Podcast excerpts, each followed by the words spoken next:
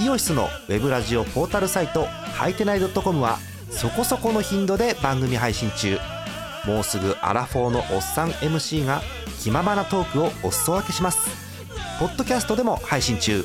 通勤電車でラジオを聞いて笑っちゃっても罪ではありませんが Twitter で晒されても知ったことではありません。http コロンスラッシュスラッシュはいてない .com までアクセック今日のトップニュース。中日大野一戦奪三振。第8回野球盤2021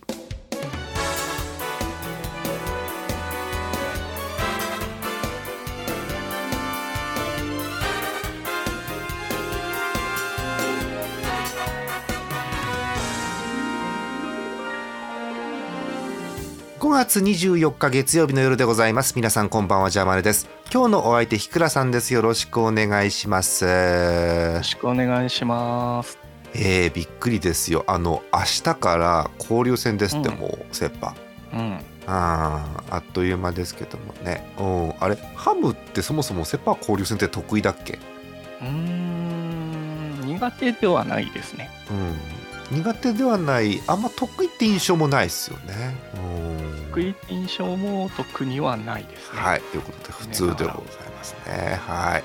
えーさあえトップニュースいきましょう。中日大野投手一戦奪三振というニュースでございます。えーっと先週の金曜日ですね。21日中日巨人戦、えーバンテリンドームのゲームでございますよ、えー中日の大野7回に、えー取った三振をもって、えーついに一戦奪三振達成ということでございますで一戦ってどんくらいすごいのかピンとこないんですけれどもえープロ野球史上通算152人目ということでまあいるっちゃいるんですがなかなか大きい記録ということですよね。えーで、えーちなみに日倉さんはいはい。えー一戦奪三振がう取れてそうな現役のピッチャーってなんかどなたか浮かびます？現役ですか？うん現役で一戦っていう数字の人。うん。ええーっとうん涌井とか。ああ素晴らしいですね。涌井がやっぱり奪三振現役ではトップらしいですね。なるほど。素晴らしい。1842という記録があって現役。2000いきそうですね。いきそうなんですよ。うん。そうそうそうそうそう。まだがあのガンガン投げてますからね。うん。うん。でえ涌井が1842という記録がございます。えでその後、えー岸とか、えーあとは、えー有名どころですと能見さんなんかもいますね。うんうんえーあと則本とかいうピッチャーもいるわけですけどマー君ももちろんそうですが、えーという感じでございます。で、えーそれが現役でということですね。で、えーついでに言うと、えー通算、えっと現役じゃない人も含めてだと、えー金谷です。はい、まあ、金谷そもそも試合数が多いので何とも言えないんですが、えーかなか。えー奪三振がですね記録がありまして、えー4490という記録があります。うん、ドン引きの記録ですけれどもね、多すぎてわかんないよくわかんないですよね。えーえーちなみに、えー投球回数イニング数がおよそ5500イニングで、えー奪三振がおよそ4500ということですから、うんまあ、結局よくわかんないですねこれがね、うん、なんかでけえ数字だなという感じがするわけですけれども、はい。えーそんな中、えー今回はえー中日の大野投手が一戦奪三振を達成ということでございます。えーついでに言うとこの一戦に、えーもうすぐ到達しそうな方っていうのもそこそこいまして、えー例えばですね、えー阪神の藤波さん、はい。えこちら918個、うん、あと80個ちょい。そこを長くやってる先発はいきそうな感じではありですよね、うん、あと、えーヤクルトのライアン小川がいますね、はい。えーこちらも938ということで、えーかなり多いかなってところですよね。はい。えーそんな感じがいたしますよ。えーえーということでトップニュース、えー大野が一戦奪三振達成というニュースをお伝えいたしました。はいえーそれでは、えー先週までのプロ野球振り返りたいと思うんですけどもまずですね順位表こちらから確認をしていきたいと思います。はいえーまずセ・リーグからです。首位は相変わらず阪神タイガースです。強いね相変わらずね。うんえー28勝12敗貯金が16相変わらず多いですね。はい、勝率がぴったり7割ということでございます、えー、続きますのが、えー、4.5ゲームも開きます2位が巨人です。23勝16敗貯金が7つもあって2位ということでございます。そこから1.5ゲーム開いて3位はヤクルトです。20勝16敗貯金が4つあっても3位ということでハイレベルな争いですね。そこから開きます。4ゲーム開いて16勝20敗借金4つの広島です。うん。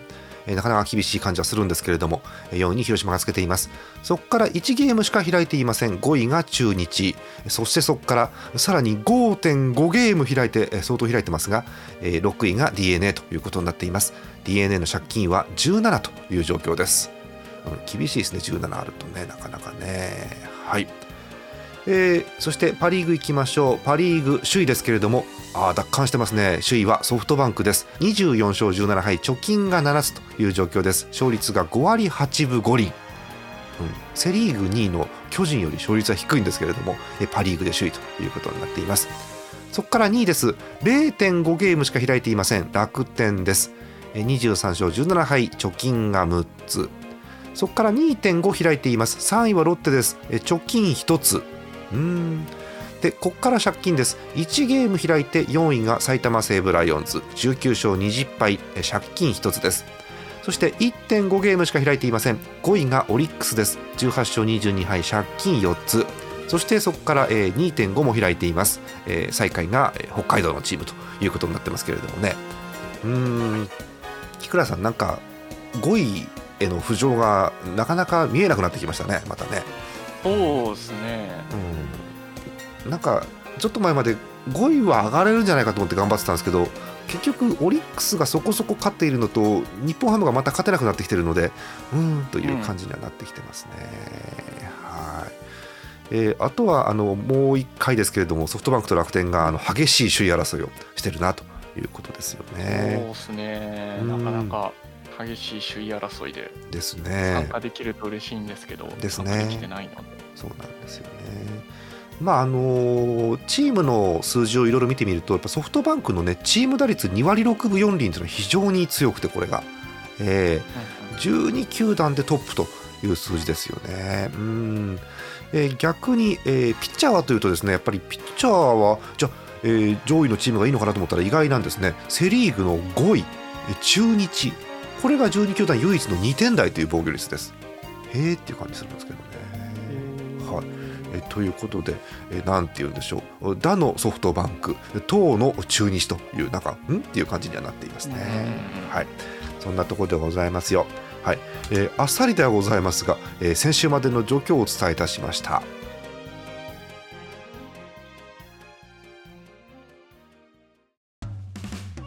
オシスのウェブラジオポータルサイトはいてない .com はそこそこの頻度で番組配信中。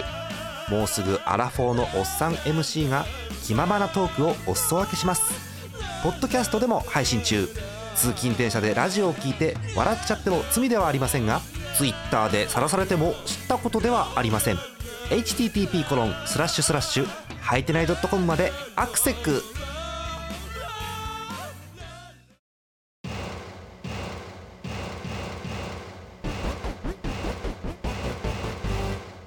前半があさりと終わりまして後半でございますお便りご紹介していきますよまずこちらですえほぼ1週間前にいただいてますえ群馬県ラジオネームミスチャさんですありがとうございますソフトバンクファンの方ですえー、ジャーマネさん、ひくらさん、こんばんは。関東のホークスファン、ミスチャです。え今回は時間がなかったので、一言だけということですね。えキューバ勢、チームから離脱、つらい。これをチャンスと思って奮起する若手に期待しつつこの辺で失礼します。それではこれからも野球盤の放送を楽しみにしております。ということですね。うん。まあ、あのちょうど1週間ぐらい前のお便りなので、えー、ちょっとまた状況変わってきてはいますけれどもキューバ勢離脱つらいですね。確かにねソフトバンクはね。まあまあそうは言いながらもまだ首位をねこう取れてますんでまあまあまあいいのかなって気がするんですけどね。うんはい。えということで引き続きパ・リーガーソフトバンクが引っ張ってるなという状況でございます。うん、うん、あの離脱であのせっかくなんで言うんですけどカープ怪しいじゃん今ちょっと、うん、うん、あのいわゆるコロナが出ててなんなら、えー明日以降の試合がどうなるかわからんという状況で発表は明日あるみたいなんですけど。おー。え誰が今これ休んでるんですか？カープって。わかります？ひくらさん菊池ぐらいしかわからない。あマジで？えっと栗とかもじゃなかった？確か。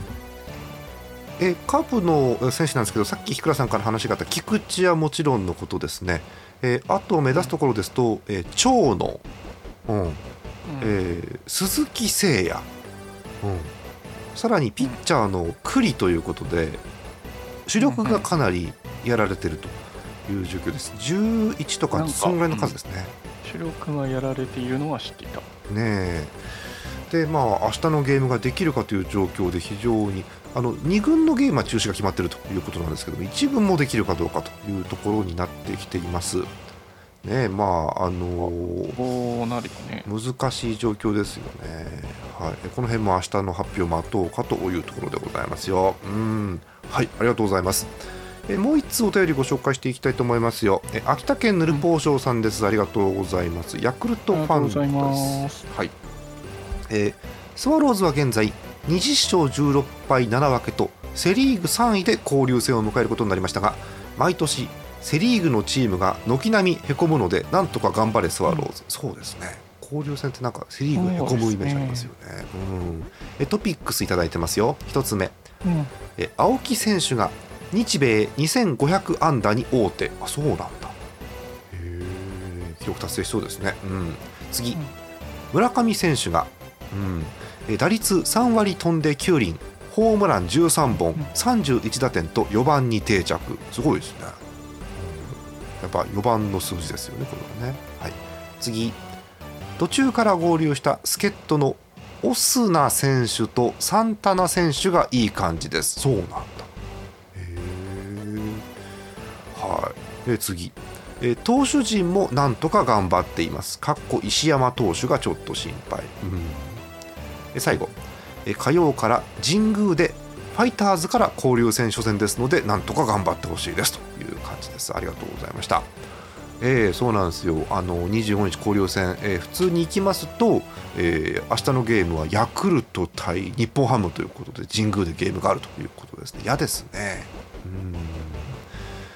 えー。まあ、なんか日本ハムはねもう最近なんか勝つイメージがまたできなくなってきてるので、うん、確か昨日かなんかのゲームですんげえ点取りましたよね確かねハム、うん、だけどなんだろうっていう、うん、なんかなんかいっぱい取れたね勝ったねっていう感じなのでなんかふんわりはしてるんですけどね。うん。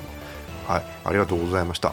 ヤクルトもね今年だいぶ調子よくて今 A クラスですのでねここから優勝まで一気にというところですよね。はい、えということでお便りご紹介いたしました。えー、普段ならここでえージャイアンツだったりハムの話をするわけですけどハムの話、日倉さんないですよね。特にないですね。ないですねなんかまあ、うん、面白いこともなく、ないんで。こうなこともなくみたいな。そうそうそう。相変わらず磯端っていう足の速い選手がすごい頑張ってまして、えーこの前プロ初ホームランを打っいうのがあったくらいで、まあまあいいことなんですけどもちろんいいことですね。じゃあチームがうわーっと勝ってるかってそんなことなくって、うん、なんか一勝二敗を繰り返しながらですねだんだん借金が増えていくという感じでございますよ。うんえーそれでは交流戦の話いきましょうか、えー明日から、えー開催されますセ・パ交流戦、えーまずですねそもそも、えー去年2020年はセ・パ交流戦がなかったんですね。ああすっかり忘れてますけど、去年なかったですよ。そうなんですよ。で、えーこの前やっただから交流戦は一昨年2019年ということになりまして、えーそのですね成績表を私ひっくり返してきました。はい、はいはい。えー2019年セ・パ交流戦、えー優勝したチーム覚えてます？ひくらさん。えーソフトバンク。あ強いさすがそうソフトバンクが優勝しています18試合ありまして、えー勝ちがえー11個ということでしっかり7割近く勝って、えー交流戦優勝というのをやってますよ、えーそしてえー2019年交流戦えー12球団中2位がですねなんとオリックス・バファローズです、